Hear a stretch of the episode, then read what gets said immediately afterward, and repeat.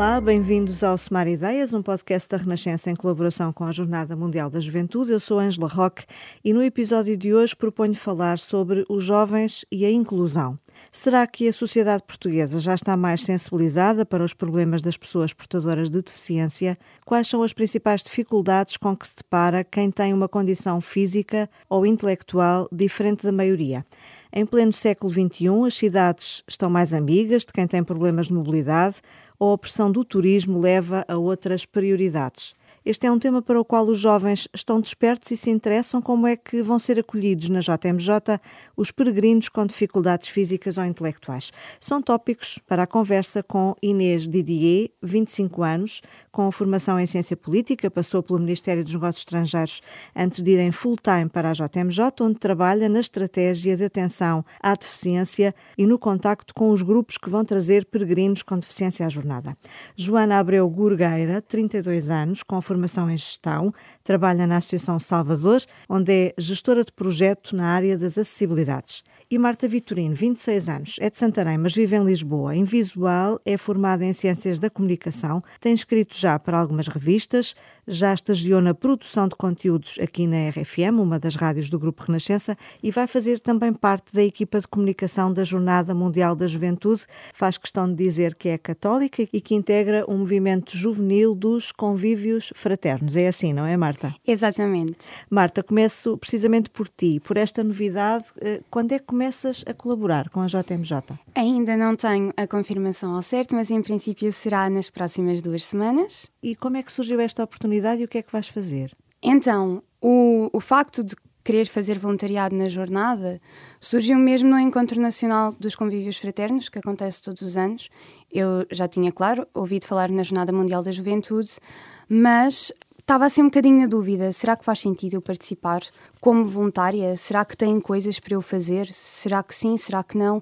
Porque irias sempre, não é? À jornada. Sim. A questão era aqui esta esta disponibilidade de seres voluntária, não é? Exatamente. Só que naquele momento eu ouvi alguém, um testemunho, já não me lembro de quem ao certo, convidar os voluntários e eu pensei, por que não? Eu senti mesmo aquele chamamento de eu tenho que fazer isto. Eu já me aventurei em tantas coisas, eu já fiz voluntariado em TZ, num sítio onde não se fala português, onde as pessoas poucas me conheciam. Porque é que aqui no nosso país, numa oportunidade destas, eu não poderia tentar, pelo uhum. menos. Então, e ao que sei, também foste voluntária no, no Rock in Rio. Sim, outro grande evento. Em 2014 foi assim a minha primeira experiência de voluntariado. Então, experiência já não te falta nesse aspecto. Sim, mas com menos gente. Agora, vais, vais trabalhar na área da comunicação, que é a área que tu gostas de fazer, não é? Sim, tive essa oportunidade.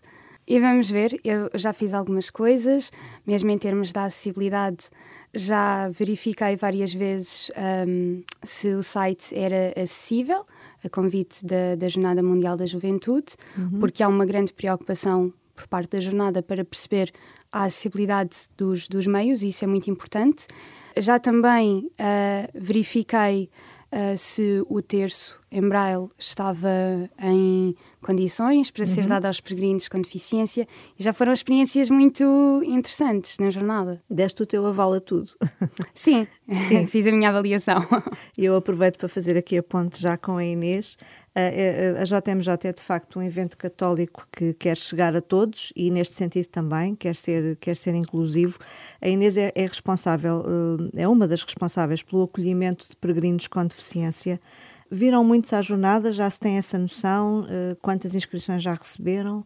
Ao momento temos cerca de 1.500 peregrinos com deficiência inscritos, sendo que acontece sempre feita com os acompanhantes. Portanto, os peregrinos com deficiência à partida vêm com um ou mais acompanhantes, depende da pessoa e, portanto, na deficiência depende. Todo o trabalho é muito personalizado e muito focado na pessoa em, em específico que vem às jornadas. Pronto. E as inscrições uh, ainda podem surgir Sim. mais, não é? Até ao fim. Esse é o desafio da jornada, é que as inscrições estão abertas até ao último dia, portanto. Sim, sim. O que é que implica, em termos de logística, preparar a vinda de, de, de, peregrinos com alguma deficiência e com alguma dificuldade?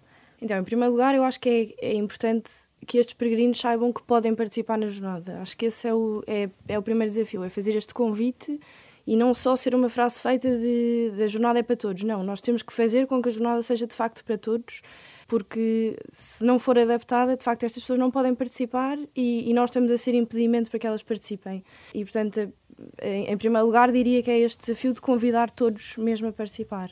Em segundo, é tentar adaptar todo o programa da semana a, a, cada tipologia de deficiência portanto, e a cada pessoa que vem. E dizer também que o Papa pediu-nos criatividade na organização da jornada em, em Lisboa. Portanto, uma das, uh, das grandes uh, novidades é este acompanhamento específico dos grupos que trazem pelo menos um peregrino com deficiência. E, portanto, não há só um acompanhamento logístico e de, em termos de ajuda na plataforma e da inscrição e etc. Há um acompanhamento quase pastoral de conhecer os grupos, conhecer quem vem e montar também a jornada a pensar já na pessoa X ou na pessoa Y que vem. Sim. Portanto, vai haver um acompanhamento personalizado destes peregrinos? Já existe um acompanhamento. Logo desde que se inscrevem? Desde que se inscrevem, sim. É a única equipa, no fundo, dentro da direção do Caminho 23 que faz logo o acompanhamento desde o momento em que os grupos se inscrevem na plataforma. Portanto, pelo que estou a perceber, na própria estrutura da JMJ, em termos de voluntários, há um voluntário para cada peregrino com deficiência? Chama-se os gestores de peregrinos e, e, portanto, cada gestor de peregrinos, nesta equipa de acompanhamento dos grupos com pessoas com deficiência, cada pessoa fica responsável por cada subgrupo. Portanto, os grupos estão organizados em macrogrupos e cada macrogrupo tem vários subgrupos e os gestores de peregrinos ficam com X subgrupos uhum. e, portanto, mantêm aqui um diálogo uh, com o líder do grupo e muitas vezes uh, acabamos por falar também com a pessoa para perceber melhor uh, o que é que precisa. Cada pessoa é única, não é? Exatamente, é? E, e pode é ter necessidades diferentes. Exatamente. Sim, e vocês estão a dar resposta a conseguir dar resposta a isso tudo. Estamos a tentar dar resposta porque, porque graças a Deus temos tido muitas inscrições uh, e, e, somos cada vez mais e portanto este acompanhamento não é perfeito e, e, digo já que não é perfeito, mas e também é a primeira vez que está a ser feito e, e, e, por isso estamos a tentar uh, que a resposta seja em tempo útil, que, que a jornada seja adaptada também, consigamos fazer com que a jornada seja, seja adaptada a cada pessoa e portanto Uh, no fundo, executar esta personalização é um desafio, é um desafio mesmo. Sim. Uh, há também pessoas com deficiência uh, a trabalhar como voluntárias já na, na jornada, não é? Ah, sim, senhora. Sim. São muitas? São algumas ainda, sim. Há aqui dois lados. Em primeiro lugar, há muita coisa para fazer nas jornadas. E uma coisa que se tenta fazer aqui na organização das jornadas é que cada pessoa, de acordo com a sua área de formação, ou com a sua personalidade, ou com aquilo que gosta, que seja adaptada a funções específicas. E o mesmo acontece com as pessoas com deficiência. Portanto, a verdadeira inclusão é exatamente esta: é, é que de facto possam entrar e possam fazer parte com os seus talentos, com, as suas, com a sua unicidade aqui dentro da organização e, portanto, uh, tentamos adaptar de facto as funções a cada pessoa e, e pronto, já temos algumas sim e é uma alegria. A Marta fez referência há, há, há pouco aos materiais inclusivos que também foram criados. De facto, houve esta preocupação também, não é?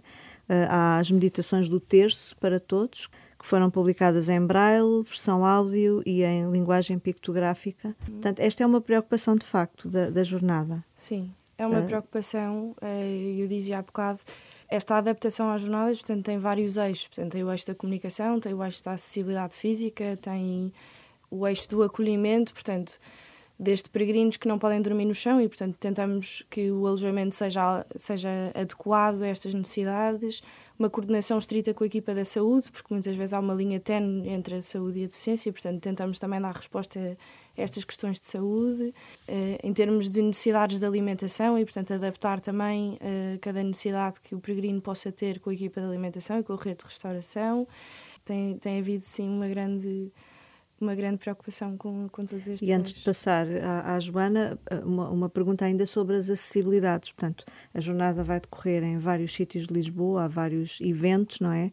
Descentralizados sobretudo nos grandes eventos, eh, essa foi uma preocupação também, permitir que o acesso seja fácil a quem tem dificuldades? A jornada é durante uma semana e, portanto, há os, há os eventos centrais. Para quem não conhece, há dois grandes uh, sítios para os eventos centrais, portanto, a Colina do Encontro, como no Parque Eduardo VII, e o Campo da Graça, no Parque Tejo. Onde Aqui estão nestes... os palcos. Onde estão é? os palcos, Sim. exatamente. E onde vão decorrer as principais uh, celebrações exatamente. com o Papa. Sim. Uh, e, portanto, nestes dois passos uh, vai existir uma área reservada em que vai existir acessibilidade de acesso, em que vão existir intérpretes nas, nas cinco línguas oficiais e em gesto internacional, portanto, em língua gestual, em que vai haver uma tenda de saúde, um posto médico avançado, portanto, para qualquer questão de saúde que haja, casas de banho adaptadas, portanto, há aqui um cuidado grande de camas para, para os peregrinos que não podem dormir no chão, isto no, no caso da vigília, portanto, Sim, em que é, com, em que é, em que é, é habitual dormirem no local, não é? Exatamente. De um dia para o outro. E, portanto, não queremos também tirar esta experiência que, que na minha opinião, é assim a grande, o melhor momento das jornadas, o mais impactante, e, portanto, não queremos tirar esta experiência também a estes peregrinos que não podem dormir no chão. E, portanto, tentamos também que haja esta possibilidade dos, dos peregrinos dormirem em camas e em camas de campanha, pronto, porque isto. Mas sim, há assim este. Esse este cuidado, cuidado, esse sim. cuidado. Joana Abreu Gurgueira é gestora de projeto na área das acessibilidades na Associação Salvador.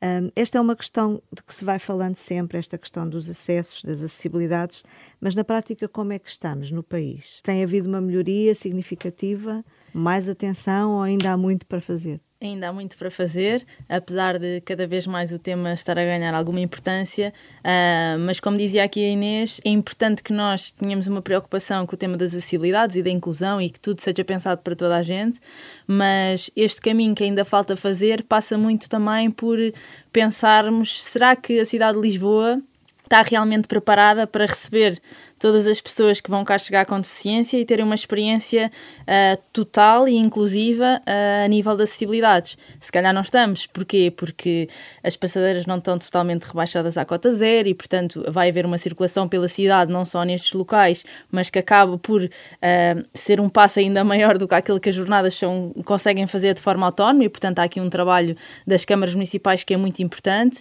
e, portanto, toda esta experiência na cidade, desde eu conseguir sair de um transporte público, será Será que ele é adaptado? Não é? Será que eu consigo atravessar uma passadeira? Será que tenho um passeio que tem uma faixa uh, confortável para eu conseguir circular com autonomia? Ou seja, tudo é um pequeno obstáculo uh, a nível de acessibilidades e, portanto, ainda estamos longe de poder dizer Sim. que realmente temos uma cidade totalmente inclusiva para, para todos. E estamos uh, num momento em que a cidade está em obras por todo o lado, está inundada de turistas, de tuk-tuks, de trotinetas. Isto já é difícil mesmo para quem não tem dificuldades andar a direito numa rua, conseguir atravessar em segurança. Portanto, imagino que para, para quem tem deficiência é, é, é mesmo muito, Sim, muito complicado. Sim, e a acessibilidade é, é, para todos. A acessibilidade é para todos, não só para as pessoas com deficiência, com os diferentes tipos de deficiência, Exatamente. mas também as pessoas mais idosas, as pessoas que se deslocam com um carrinho de bebê e, portanto, ao projetarmos as cidades e pensarmos as cidades de forma diferente, conseguimos incluir todas as pessoas de uma forma uh, global, digamos assim. Mas, infelizmente, os desafios são muitos e os pequenos obstáculos fazem com que as pessoas tenham que ter este acompanhamento na cidade para poderem ter uma experiência totalmente inclusiva. E, portanto, todas estas obras que estão a acontecer, muitas delas não pensam a acessibilidade de uma forma universal. Uhum. Uh, e, portanto, queremos realmente é pensar não só a cidade e aquilo que vai ser modificado numa altura das jornadas, queremos aproveitar o momento para conseguir incentivar a que a acessibilidade consiga existir, mas há um longo percurso a fazer e as cidades têm que ser realmente pensadas de uma maneira diferente e universal. E a Associação tem, tem sido chamada a dar essa opinião também por causa das jornadas? pela uh, Câmara de Lisboa, no, no, no, caso concreto? Nós, na Associação Salvador, trabalhamos a área das acessibilidades em duas grandes frentes. Uma lógica mais de perceber o que é que as entidades competentes estão a realizar e uma lógica mais de sensibilização, porque e tem que existir uma mudança de mentalidades de todas as pessoas para o tema ganhar cada vez mais importância. E nós, enquanto associação, temos nos posicionado uh, de uma maneira um pouco ou, ou como agressiva neste tema das acessibilidades, porque realmente a falta de acessibilidades ainda é hoje um dos principais fatores de exclusão social das pessoas com deficiência e se calhar temos muitas pessoas que não vêm às jornadas porque ainda não se aventuram a, realmente a quererem ter uma experiência diferente porque sabem que vão ter muitos desafios nas cidades onde, onde vão uh, e onde existem as jornadas neste caso. Uh, e portanto nós somos chamados um bocadinho também para falar sobre esta temática porque realmente a mudança tem que acontecer e tem que ser pensado o tema de outra maneira, não só para estes eventos, mas de uma forma global. Mas esta é uma, é uma boa oportunidade para isso, não é? É uma Também boa oportunidade, é uma boa oportunidade e era importante realmente que, quando pensamos um evento desta envergadura e que existe realmente uma preocupação das jornadas em criar um grupo de trabalho para pensar o tema da inclusão e da acessibilidade, e portanto, eh, dou desde já os parabéns às jornadas por se preocuparem desta maneira, mas sozinhos também não, são, não é possível, e portanto, é muito importante que exista este investimento ainda maior de, das autarquias, neste caso da Câmara de Lisboa e e, não só, para que realmente o tema seja pensado de outra maneira e devíamos era aproveitar o momento e acessibilizar a cidade de outra maneira. E da parte das entidades oficiais, do que sabe, do que conhece, está a ser dada resposta nesse sentido? Eu diria que o que está a ser dado de resposta não é com prioridade nas acessibilidades, não é? E, portanto, claro que esta não é a prioridade da cidade, existem muitas outras prioridades, mas se aproveitássemos o momento e as obras e tudo o que está a ser feito para realmente termos uma cidade mais inclusiva, as coisas podiam, se calhar, ter um caminho diferente. Uh, e, portanto, o apelo aqui é muito que a preocupação sobre este tema não seja só uh, a nível da acessibilidade física, mas da acessibilidade universal e que uhum. realmente exista um trabalho diferente e uma preocupação diferente, porque as pessoas se calhar muitos dos portugueses não irão às jornadas porque sabem que a aventura de sair de, das suas cidades e dos seus locais é muito grande e que depois em Lisboa também vão enfrentar desafios enormes de poder circular com autonomia na cidade, ou porque não há transportes adaptados, suficientes. A questão dos transportes é um problema, não é? É um grande problema, é um problema desde o metro de Lisboa ter muitos elevadores que estão avariados, é, é o problema dos autocarros terem plataformas que estão avariadas ou não existir resposta suficiente a nível de, de frota acessível, uh, e portanto não existindo, tem que existir uma resposta da Câmara para estas necessidades, porque senão as pessoas não vão conseguir chegar com autonomia. A mesma coisa com os comboios. É muito difícil conseguirmos deslocar pessoas com deficiência de várias zonas do país porque existem poucos comboios que têm acessibilidade, ou seja, estações, mas também a nível de comboio o número de lugares suficientes para pessoas com deficiência uhum. é muito reduzido e, portanto, o desafio dos transportes é um grande desafio para as jornadas, diria. Sim. Mas a Inês poderá dizer que melhor do que eu, mas, um, mas já é para a cidade de Lisboa no seu dia a dia quanto mais numa cidade cheia de pessoas por todo o lado a circular. Bom, neste momento em que estamos a gravar este podcast, ainda não é conhecido o plano de mobilidade. Será apresentado esta semana. Vamos ver o que é que também eh, de resposta haverá, haverá a esse nível. Eu arriscava-me a dizer Sim. que a resposta não será suficiente para as pessoas com deficiência a nível de mobilidade. Se hoje em dia não é, como é que vamos projetar uma cidade para uma altura como esta, para dar resposta não só a 1500 pessoas, porque estas são as que estão previstas, mas também as outras pessoas que já estão na cidade e que vão querer circular e que têm que Sim. ir para os seus trabalhos e que têm que fazer as suas vidas. Eu aproveitava para perguntar, Marta, tu usas transportes públicos, não é? Uh, regularmente. Hum. É uma aventura? Eu tenho que contextualizar aqui dois pontos. Eu sou deficiente visual e nós, pessoas com deficiência, como qualquer outra pessoa, somos muito influenciados pela nossa realidade. E graças a Deus, eu não me deparo com 99% das coisas que a Joana disse. Então. E isso tem a ver com a minha realidade e tem a ver comigo como deficiente visual, porque vou fazer apenas um parênteses. Eu fui a um encontro de pessoas com deficiência em janeiro e vi pessoas com deficiência motora. E de facto, eu vi, era em Guimarães, numa cidade diferente, mas apercebi-me que de facto as questões da acessibilidade para pessoas com deficiência motora que têm que ser resolvidas são enormes. São enormes. E eu acho que a nossa realidade, assim como as pessoas sem deficiência não sabem todas as coisas que têm que ser adaptadas para as pessoas com deficiência e devem procurar saber, e por isso esta temática, estou 100% de acordo com a Joana, tem que ser falada, tem que ser discutida, tem que ser relembrada, tem que ser posta em cima da mesa, porque as pessoas não estão sensibilizadas. Eu acho que mesmo as diversas deficiências não têm noção, e eu fiquei mesmo. Hum, Também não tinhas noção. Não, não é? tinha. Eu não tinha mesmo noção. Porque eu... partias da tua realidade. Exatamente, porque partia da minha realidade. E porquê é que eu comecei a dizer isto desta forma?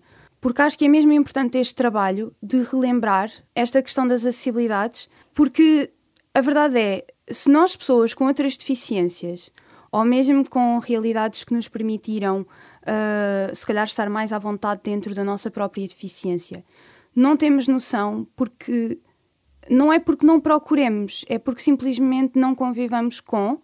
Então, como é que as pessoas que, que veem e que andam no seu mundo e que têm as suas preocupações que às vezes não estão focadas para o sítio certo, se vão a perceber disto? Por isso eu acho super importante o que está aqui a ser colocado em cima da mesa. Uhum. Neste sentido, e falando da minha realidade e em relação à cidade de Lisboa, um, a cidade de Lisboa, eu venho de Santarém, onde não há assim tantos transportes e, e afins. E, aliás, sim, é eu venho, sim, eu venho claro. da Vila de Alcobertas, que é uma vila dentro do distrito de Santarém, uh, onde ainda há menos transportes. O que Lisboa me deu foi liberdade. E o que eu sinto em Lisboa é mesmo essa liberdade de pensar. Hoje um amigo diz-me, olha, vamos ao cinema não sei onde. E eu penso, ponho na aplicação quais os transportes para ir e vou. Mas isto é impossível porque eu tenho deficiência visual, e porque a minha realidade desde criança, seja familiar, seja social, uh, de amigos e afins, me estimularam e me uh, ensinaram a vai, bora. Uh, se, se, te perderes, perguntas. Se não souberes, vais procurar um segurança, ligas uma aplicação, faz alguma coisa. Ou seja, toda uma conjuntura que a minha vida me permitiu que, se eu estivesse aqui a dizer com, uh, vivo tudo aquilo que a Joana disse, estaria a mentir. Mas tenho que referir que é de uma importância extrema, porque aí está. Acho que é importante, e a jornada pode nos ajudar a isto, sairmos da nossa zona de conforto e da nossa bolha de conhecimento. E a verdade é que o chamar a atenção para a deficiência na jornada não pode ser só na realidade da jornada. As obras estão a ser feitas e a questão é porque é que elas não podem ser feitas procurando a acessibilidade, visto que vão ser obras permanentes ou que vão durar muito tempo.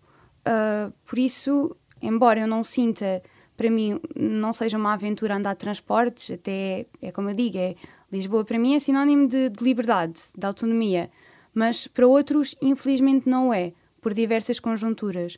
Portanto, é importante sim, é importante consciencializar, é importante falar e é importante também não olhar só para, para nós mesmos. A Joana dizia: compreendo que Lisboa tenha muitas mais prioridades para além das questões da deficiência.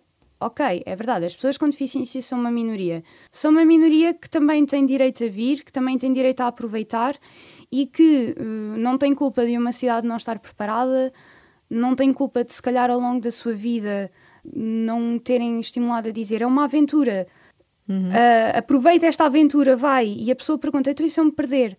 Pois, se te perderes ou se não conseguires subir aquela rampa ou aquele passeio, uh, não sei ao invés de dizer vai, uh, tenta. Por isso eu acho que é importante, mais que seja uma das mil prioridades, é uma prioridade e, e tem que ser ouvida e tem que ser sensibilizada, não só na jornada, mas sempre. Dizemos Bem. muitas vezes que o tema da acessibilidade e inclusão um dia tem que deixar de ser um tema. Ou seja, a Associação Salvador não tem que existir para falar sobre esta temática, tem que ser responsabilidade das próprias entidades trabalhar este tema de forma diferente. Não, as jornadas não têm que ter um departamento de, relacionado com a acessibilidade e com a inclusão, têm que ser as próprias câmaras municipais a tratar deste tema de uma forma normal e universal. E, portanto, uhum.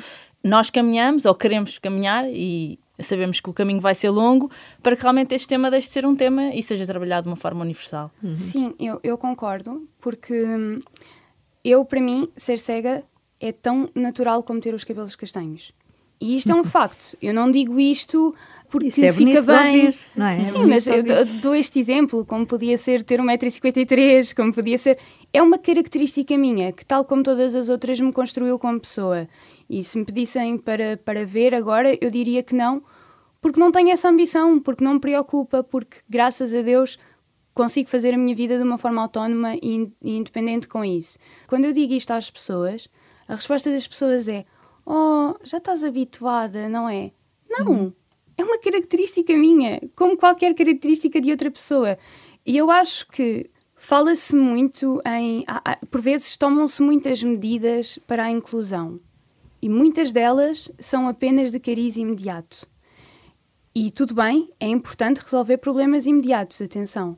Mas acho que se devia construir mais medidas, não sei quais, uh, infelizmente não tenho soluções para apresentar, uh, não sei quais, não sei de que forma o fazer, mas eu acho que é importante resolver o imediato, mas a longo prazo deveria-se trabalhar esta mudança de mentalidades. Uhum. Porque se eu chegar a um sítio e disser uh, bom dia, precisava de ajuda para ir àquele sítio e a pessoa não ficar oh, vieste sozinha. Uhum. Vim, porque eu sou uma pessoa independente e eu quis vir sozinha, não é que não tenha ninguém para vir comigo. Entendem? E, e eu acho que é, falta esta naturalidade e acho que se devia investir muito em medidas a longo prazo de naturalizar a deficiência, uhum. normalizar. E, e, a verdade é que nós uh, sentimos isto e, e não temos esta resposta efetiva e muitas vezes chegamos a um sítio e as pessoas são realmente discriminadas ou se passa uma pessoa com deficiência as pessoas olham ou não estão habituadas a lidar. Porquê? Porque nós não vemos pessoas com deficiência na rua, não vemos pessoas com deficiência a trabalhar atrás de um balcão num restaurante, não vemos pessoas com deficiência numa loja, uh, não vemos pessoas a circular na cidade de forma autónoma como se vê noutras cidades e portanto isto vem muito da falta de acessibilidade e da falta de autonomia que as pessoas têm por as cidades não estarem preparadas para todos. E é nesse sentido que temos que caminhar, que é quanto mais pessoas com deficiência nós conhecermos e tivermos contacto e as pessoas puderem andar em liberdade, poderá existir uma maior resposta para esta questão da acessibilidade, seja numa jornada de juventude ou seja noutro evento qualquer. Isto, sim, sim, Inês. O ponto é exatamente este. Falámos já várias vezes da consciencialização e, de, e esta, esta dificuldade em, eh, que a cidade tem e, portanto, a falta de pessoas com deficiência que nós vemos na rua e, e, às vezes este tema é um bocadinho, está um bocadinho no escuro para a maior parte das pessoas, uhum. exatamente por estes problemas todos estruturais que, que a Joana falou e que a Marta também. Eu sim, acho que este tema. Não tendo casos próximos, às vezes há uma. Exatamente. não é este... uma indiferença propositada, sim, sim. mas há um desconhecimento, não é? Acho que este tema em específico, eh, e nós todos somos fracos e, portanto, estamos dentro da nossa bolha ainda da nossa própria realidade e, portanto, muitas vezes precisamos mesmo de, ser, de nos ser. Uh, de, de, de, estarmos frente a frente com, uma, com, com alguém que tenha esta, estas limitações ou que, ou que uh, tenha qualquer tipo de deficiência para também uhum. ficarmos um bocadinho mais sensibilizados, porque muitas vezes as coisas entram por um uhum. ouvido e saem pelo outro, não é? Portanto, muitas vezes é preciso exatamente que haja estes exemplos, como a Marta e como outras pessoas, que lutam de facto para terem uma vida normal e para, e para estarem dentro da sociedade como devem estar, e portanto, isto também acaba por converter os outros aqui ao, ao tema, não é? Portanto, acho que é muito importante isto, de sermos nós eh, que, que não pensamos tanto no, no, tema, nós, sociedade, uh, ser, nos sermos também deparados com isto. E, uhum. pronto, e voltar só um bocadinho atrás à questão dos transportes, para nós estamos à espera do plano de mobilidade mas já a pensar em, em, em, formas alternativas de transportar os peregrinos. E, portanto, aí nós agradecemos também muito aos parceiros externos e, e parceiros públicos também, que nos têm cedido uma data de transportes e de, eh, e de meios para, para, para transportar os para peregrinos. Estes peregrinos com deficiência. Também os próprios grupos, quando trazem transporte, portanto, há, alguns destes transportes vão ficar ao serviço da jornada e, portanto, também para fazer aqui face à, à falta de transportes que poderá, uh, poderá existir, existir, na sim. jornada. Bom, outra, outro plano é, é o, da empregabilidade. Será que as empresas, no geral, estão hoje mais abertas a contratar pessoas portadoras de deficiência? Um bom exemplo é, sem dúvida, o Café Joyot, um projeto que nasceu em França e que chegou a Portugal em 2021. O primeiro café eh, abriu na Calçada da Estrela, frente ao Parlamento. Por estes dias vai abrir já o terceiro café inclusivo, agora em Cascais, e a responsável eh, pela Joyot Portugal partilhou connosco a alegria que tem sido poder empregar e dar formação a jovens com dificuldades intelectuais que ali ficam depois a trabalhar. Vamos ouvir o testemunho responsável pela Joia Portugal, que também deixa uma mensagem. Tem sido incrível. De facto, muitas pessoas perguntam-nos qual é que é a reação dos clientes. Nunca tivemos uma reação menos positiva, antes pelo contrário, é porque de facto o serviço funciona. E é isto que nós queremos mostrar. As pessoas não têm que ir ao Café Joia para ser solidárias, têm que ir ao Café Joia porque gostam de ir e estão a contribuir para uma causa. É um momento win-win. É um Sim. serviço que funciona, é uma equipa que está motivada, é um modelo super profissional, é, é uma importância no rigor, no detalhe, no servir, que é feito com o coração e por isso as pessoas gostam sentem isso, sentem a alegria. Este é um projeto que, que exemplifica como é possível integrar no mercado de trabalho quem tem dificuldades intelectuais e desenvolvimento. Mas hum, há ainda muitas barreiras e preconceitos a este nível, da, da parte, nomeadamente, dos empregadores? Eu penso que esta, esta lei das cotas também está a ajudar a forçar de alguma forma esse desbloqueio e a criar vontade também de conhecer o modelo. Cada vez mais empresas têm querido fazer este caminho e, e, nos têm contactado, a nós e outros parceiros que também fazem estas integrações e isso é, é um ótimo sinal. Agora, aquilo que o Café Joia quer fazer é desbloquear estes, estes preconceitos ao nível do cidadão que amanhã pode ser um empregador. Acreditamos que estamos a, a conseguir desta forma, ajudar a desbloquear preconceitos e a fazer com que um dia, de facto, esta, eh, isto que nós chamamos de diferença já não se veja porque vai fazer genuinamente parte de nós. Temos que colocar estas pessoas no meio de nós para que elas possam ser lembradas. Isto é uma estratégia de qualquer marca, de qualquer. Uhum. Uh, conceito de qualquer empresa, se nós queremos ser lembrados, temos que estar próximos e não vamos conseguir desbloquear preconceitos, nem vamos conseguir que os empregadores se lembrem que estas pessoas existem se eles não as virem. É só isto. E, portanto, esperamos um dia que o Café Joia seja apenas mais um café alegre, feliz, inclusivo, como qualquer outro pode ser. Quer deixar alguma mensagem uh, aos jovens uh, sobre esta temática? Os jovens têm sido os, os maiores aliados deste projeto. Uh, o Café Joia de São Bento, uh, que está ao lado de uma universidade, está cheio de, de, de, alunos o tempo inteiro. Desempenham e podem desempenhar um papel de embaixadores todos os dias, não é? de ajudar que, ao papel que cada um de nós individualmente tem para mudar o mundo. São eles as próximas famílias, são eles os próximos empregadores, os próximos profissionais. Está na mão deles também envolver a comunidade que os cerca para que o futuro seja eh, claramente, eh, eu não diria mais inclusivo, mas que exclua menos. Uh, e, portanto, a mensagem é esta: é venham até ao Café Joia, conheçam outros projetos que existem incríveis de impacto social, porque são vocês os agentes desta, desta mudança. Bom, eu diria que bebíamos já todas um cafezinho. uh, o que é que acham? É, este é de facto um bom exemplo para desbloquear preconceitos, para sensibilizar, nomeadamente, uh, as empresas, os empregadores para a inclusão? Sem dúvida, é um projeto incrível e é realmente aquilo que dizíamos há pouco. É quanto mais nós pessoas tivermos com deficiência a trabalhar, seja num café, numa loja, etc., mais o tema, o tema vai ganhar importância e vai deixar de ser um tema. E é importante nós termos contacto com as pessoas, termos projetos cada vez mais inclusivos para realmente ter esta, esta resposta efetiva. E, portanto, sem dúvida nenhuma que é um excelente projeto. Inês. Concordo plenamente. Acho que hoje em dia há, há aqui um risco de, dos temas estarem na moda, mas a moda não dura muito tempo e, e, Bom, e, e há, objetivo... Há modas boas não é? Há modas boas, sim. Mas o objetivo é que não esteja na moda, é exatamente este. Eh, o objetivo é a longo prazo e, portanto, que entre de facto na, na nossa vida, na vida de todos, na vida da sociedade, combater a moda neste sentido, que é, que é uma coisa que não dura, não é? Portanto, que, que começa a fazer parte de nós e da vida eh, de todos nós. E a questão dos jovens também é muito importante, que é realmente eles são o futuro do amanhã e realmente podem ser também agentes de mudança hoje. Eh, se, se ficarem mais sensibilizados mais Se ficarem cedo, mais é? sensibilizados, se forem a um restaurante ou uma loja ou durante as jornadas no tempo que estiverem cá em Lisboa, poderem sensibilizar o sítio onde vão para se tornar acessível, porque não falar com o dono do estabelecimento e falar sobre a questão da acessibilidade, ou seja, todos nós podemos ter realmente um papel ativo na sociedade, não só nesta lógica de ficarmos cada vez mais sensíveis, mas realmente o que é que nós podemos fazer hoje para criar a mudança, porque se formos muitos a falar sobre o tema, muitos a sensibilizar o próximo, realmente o tema vai deixar de ser tema. Marta, no teu caso, como é que tens vivido esta questão da, da empregabilidade? Tens sentido portas abertas? Sim, das poucas oportunidades que, que tive. Eu, neste momento, falta-me entregar a minha tese e aí vou-me começar a candidatar. Gostava só de fazer um parênteses, só antes, para uh, falar na questão das cotas. Foi, foi falada Sim. na intervenção. Eu acho que esta questão de que as medidas sejam feitas a longo prazo, como a Inês estava a dizer, não ser apenas uma questão de modas. A minha ambição, até como pessoa, e acho que muitas pessoas com deficiência concordarão comigo, é eu quero ser hum, empregada, eu quero trabalhar numa empresa porque sou a Marta, porque tirei Ciências da Comunicação e porque, na ótica daquela empresa, eu faço bem o meu trabalho. Porque não tens por, valor. Exatamente, não porque existe uma cota a ser respeitada.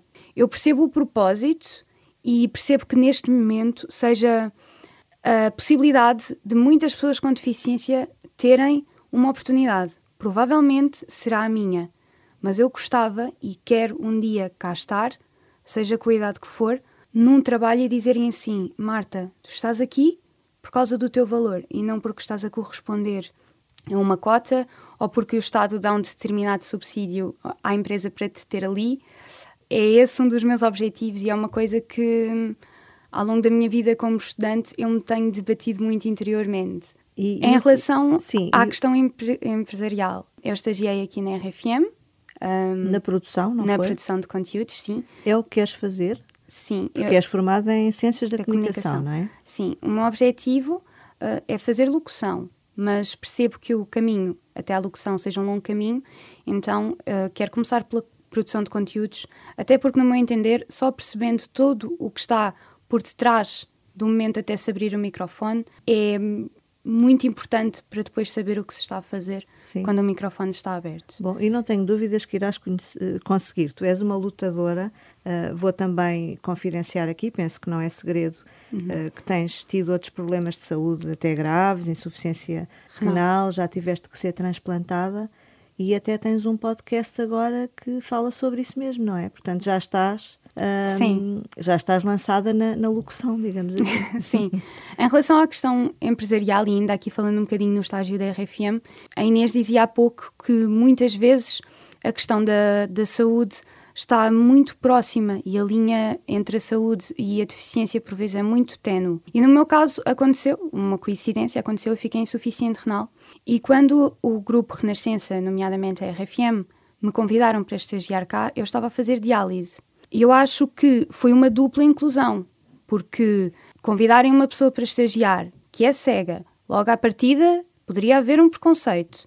E que eu disse logo, a qualquer momento eu posso sair do estágio porque posso ser chamada para transplante, o que aconteceu é de facto uma abertura de mente que deveria acontecer em todas as empresas, porque eu cheguei a vir estagiar de manhã, a ir para as aulas à tarde e a fazer diálise das 11 da noite às 6 da manhã e o meu trabalho nunca foi posto em causa.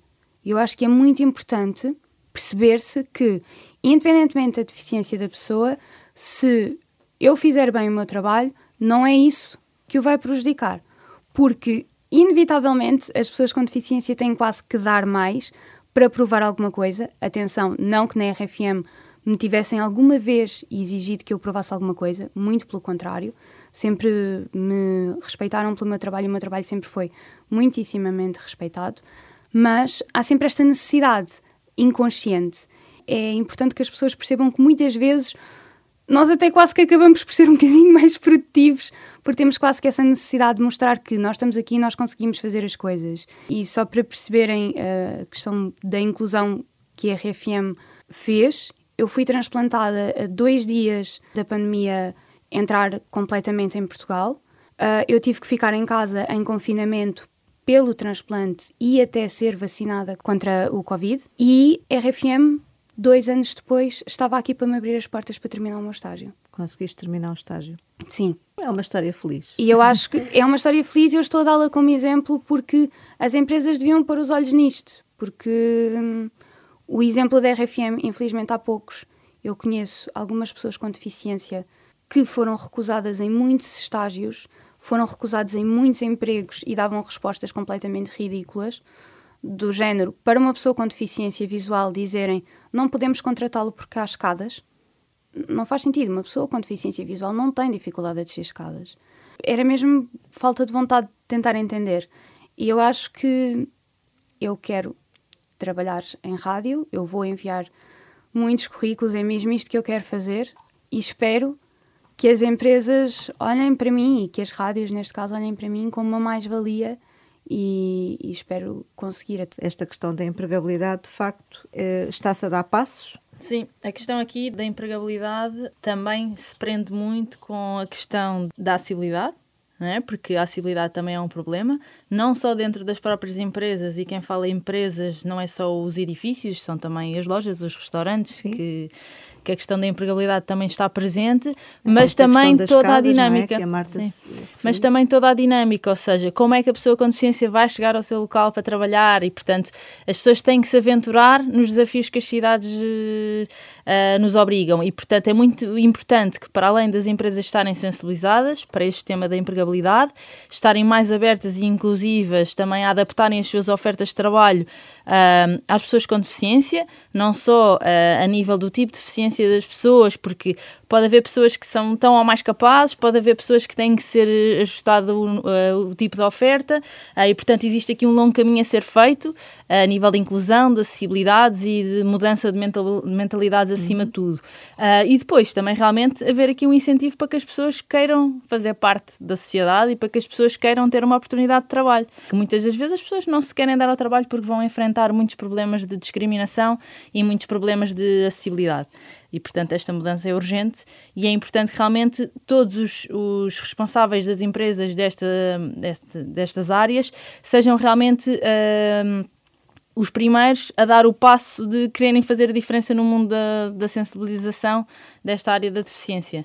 Inês? Muitas vezes a perspectiva é top-down, não é? Portanto, nem sempre os problemas e as, e as temáticas têm que ser resolvidas pelo governo e pelas entidades públicas. Eu acho que todos nós podemos ser agentes desta mudança e, portanto, tendo por base o princípio da subsidiariedade, se todos nós formos estes, eh, estes agentes e embaixadores deste tema, aí acho que de facto as coisas podem ser diferentes e podem ser os agentes em baixo, e portanto as empresas, a, a igreja também como agente da mudança, os jovens, as famílias, os restaurantes, o que seja, podem ser também fator para a mudança. Portanto, Sim. para depois haver de facto a execução destas, destas políticas tão necessárias para que isto aconteça. Sim. É exatamente o que a Inês está a dizer.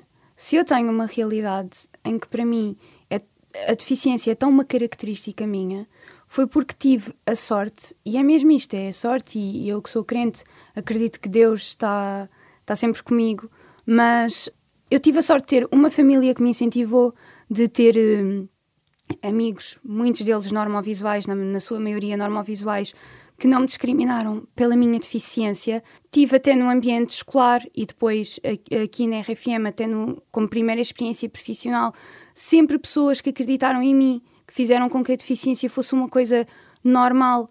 Infelizmente, muitas pessoas com deficiência não têm esta sorte e não têm estas oportunidades. E estas oportunidades não é o governo que as dá. O, o governo pode dar muitas oportunidades e pode tomar muitas medidas, mas eu sou o que sou pela sociedade que me rodeia. Portanto, se há coisa que eu posso deixar neste podcast e, e a opinião é que a questão está na sociedade por inteiro como agente de mudança. Todos podem fazer a, a sua parte. Eh, Esta é uma temática que o Papa Francisco tem dado também muita atenção em, em diversas ocasiões, diversas mensagens, tem apelado quer às instituições civis, quer à Igreja para que favoreçam a inclusão e a participação ativa dos que têm limitações físicas ou, ou psíquicas, não esquecendo as próprias celebrações litúrgicas. Este seria todo um outro tema a, a explorar e a falar, não só por causa das barreiras arquitetónicas, eh, mas, mas podem dar a vossa opinião eh, se quiserem. A Igreja também tem feito um esforço neste sentido eh, do acolhimento, da inclusão, enfim, há serviços de- já pastorais de apoio à deficiência. Aqui no Patriarcado de Lisboa, por exemplo, chegou a ser feito um manual de um guia de igrejas acessíveis, mas também há muito caminho a fazer, não é, Inês? Sim, eu diria que este cuidado com o próximo vem de Jesus, não é? Mas este Papa, portanto, o Papa Francisco tem falado muito nisto, mas isto prende-se, em primeiro lugar, com a questão base de- do cuidado com o outro. Este cuidado com aquele que é diferente, vivemos numa sociedade baseada na equidade e não na igualdade, e, portanto, sem deficiência ou com deficiência, nós somos todos diferentes e, portanto, somos valorizados também pela nossa diferença. E nós, como católicos, todos nós somos dons, de- somos dons de Deus e, portanto, todos temos dignidade, a dignidade inalienável do, do ser humano e, portanto, independentemente destas características que possamos ter, como a Marta dizia. E, portanto, o Papa Francisco tem, tem falado muito nisto, nesta, nesta sociedade, neste mundo que acolhe o outro com a sua diferença e, e que combate a discriminação e, e quer chegar às periferias e, portanto, isto, vamos fazer aquele, este paralelismo com a deficiência como sendo uma das periferias também deste, desta nossa sociedade e, portanto, É que a Igreja Este- tem, tem de olhar e tem, que, quem- tem de chegar, não é? Exatamente. Mas como a igreja somos todos nós, é é muito importante que isto parta também de cada um e de cada agente, como dizíamos. Uma das grandes dificuldades é, de facto, o acesso a- às, às celebrações e, portanto, haver aqui estratégias que façam com que as pessoas eh, com deficiência possam participar e possam fazer parte deste corpo que é a igreja. E fazer parte não é só ser católico, portanto, a, a fé vive-se em comunidade e em, e em comunhão com os outros e, e, e, portanto, é muito importante darmos oportunidade a que estas pessoas também possam participar. eh, As próprias comunidades, não é? Estarem, sim, exatamente. estarem também sensibilizadas para isto. Não podemos nós criar os obstáculos a que estas pessoas participem. Portanto, isto tem que ser um cuidado sempre dos serviços pastorais, das, das várias paróquias, das várias dioceses e, portanto, e da igreja no seu todo. Que... E é um caminho que está a ser feito, embora Exatamente. às vezes pareça um bocadinho lento. Não sei se querem comentar. Eu gostava Marta só de dizer uma coisa, porque foi curioso, e remete um bocadinho para a pergunta inicial, do nem sempre estarmos despertos, sem querer. Eu fui, neste momento, como não vou sempre à mesma missa, já não sou, mas eu fui durante muito tempo leitora das leituras na missa. E estava a pensar, aqui enquanto estávamos a falar, que o que faziam era, vinham ao acólito, pegava em mim, levava-me para o, para o umbão, eu colocava a minha leitura em braille, que já tinha trazido de casa, e lia. E eu nunca me tinha questionado sobre isto. E assumo o meu erro, mas nunca me tinha despertado para isto, que é, o altar tem escadas. Como é que uma pessoa com deficiência motora, se quiser ir subir ao altar e ir até um umbão e ler, vai fazer? Estava-me a questionar sobre este assunto. ter ajuda, e é é? interessante. E eu nunca tinha pensado nisto. E isto leva àquela questão de nós às vezes não pensamos, e é mesmo importante falar nisto para nos despertarmos. E para pensarmos em soluções. E ninguém quer subir com ajuda, não é? E, e se Sim. falarmos de uma pessoa que se coloca numa cadeira de rodas elétrica, nunca vai lá conseguir chegar porque uma cadeira de, cadeira de rodas elétrica pode pesar 200 kg e, portanto... Porque essa questão da autonomia da pessoa com deficiência também é muito importante. É, é? é o ponto essencial. Nós não queremos uh, uma ajudinha, como costumamos dizer. Nós queremos realmente que as pessoas sejam autónomas, as que conseguirem, uh, para fazer a sua vida como qualquer outra pessoa. E é para aí que nós queremos caminhar e é realmente isso que é a acessibilidade e pormos-nos no, no, lugar do outro e perceber eh, que lá está, que essa ajudinha às vezes pode ser mal entendida, temos é que pensar em soluções para, para estas pessoas Exatamente. serem autónomas. Ninguém é? gosta de ser pegado ao colo Exatamente. para ter que ultrapassar um obstáculo. Portanto. Exatamente. Nesta reta final da nossa conversa, lanço ainda o desafio que tenho feito em todos os episódios deste podcast, um, aproximando-se a JMJ, se tivessem a oportunidade, o que é que diriam ou que pergunta é que fariam ao Papa Francisco? Marta como líder da Igreja Católica, eu gostava de perguntar ao Papa Francisco como é que ele idealiza a Igreja inclusiva daqui a 50 anos. Seja que tudo é um caminho e que o lema da jornada é um, Maria pôs-se a caminho.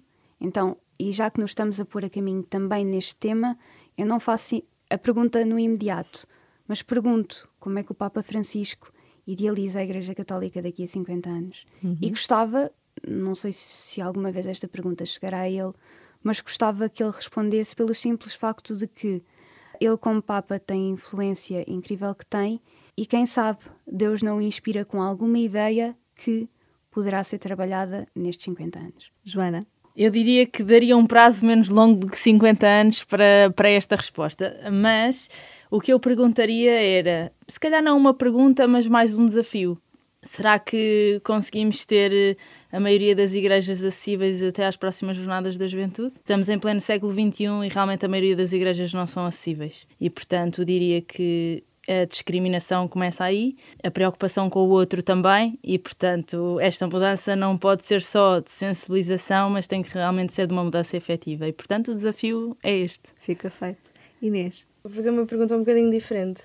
A mim fascina-me uh, ou seja, o Papa vive constantemente rodeado de oportunidades para estar com Jesus e, portanto, é, é constantemente relembrado de Deus e, e, e, das coisas de Deus. E, portanto, gostava de perguntar ao Papa se, em alguma fase, se está demasiado envolvido em logísticas e coisas do mundo, se em algum momento se esquece de Deus e como é que volta a lembrar-se. Portanto, quando, como é que se volta a focar no essencial? E faço aqui este paralelismo com a jornada, porque trabalhar na organização da jornada, muitas vezes estamos rodeados de Deus também, portanto, e, e, temos muitas oportunidades e padres pelos corredores e, e irmãs e, e, e, muita gente católica, portanto, isto é assim a grande experiência, é o trabalho de sonho para qualquer católico, é estarmos rodeados de católicos e, mas muitas vezes perdemos-nos muito nesta na, na, parte logística e portanto a pergunta que eu faria é como é que nós nos podemos voltar a recentrar e se o Papa passa por isto também. Inês Dias, Joana Abreu Gorgueira e Marta Vitorino, muito obrigada pela vossa participação neste Semar Ideias. Eu sou Angela Roque e regresso na próxima semana com um novo tema e novos convidados.